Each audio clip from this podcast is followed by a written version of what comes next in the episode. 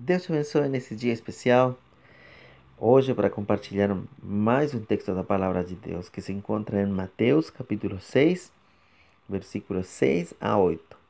Mas tu, quando orares, entra no teu aposento e fechando a tua porta, ora a teu pai que está em secreto, e teu pai que vem em secreto te recompensará publicamente. E orando, não useis de vãs repetições, como os gentios, que pensam que por muito falarem serão ouvidos. Não vos assemelheis, pois, a eles, porque o vosso Pai sabe o que vos é necessário antes de vos lo pedirdes.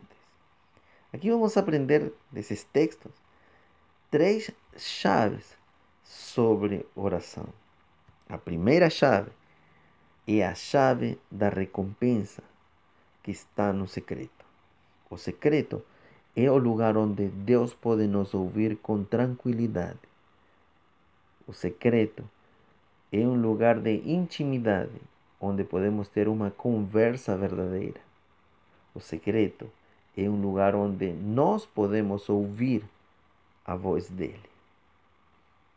A segunda chave é a oração que não é um rezo repetitivo.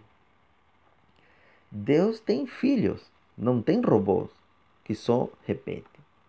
Os religiosos acreditam que repetindo dez pais nossos podem tocar o coração de Deus.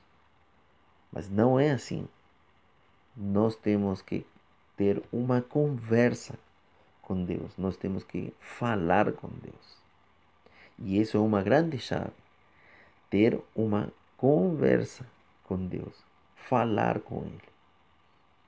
A terceira chave, muito importante, Deus conhece nossas necessidades. Deus nos conhece e quer que tenhamos um relacionamento com Ele. Também Deus sabe o que é bom para nós. Por isto, vamos caminhar para alcançar graça através da oração, da intimidade secreta, que é o lugar onde devemos estar. Descanso em seus braços, entregar as nossas cargas nos seus pés, acreditando que Ele é fiel e justo para nos ouvir e nos ajudar. Que nesse dia você possa guardar no seu coração estas três chaves sobre oração a primeira chave da recompensa está no secreto. Segunda chave da oração, a oração não é um rezo repetitivo.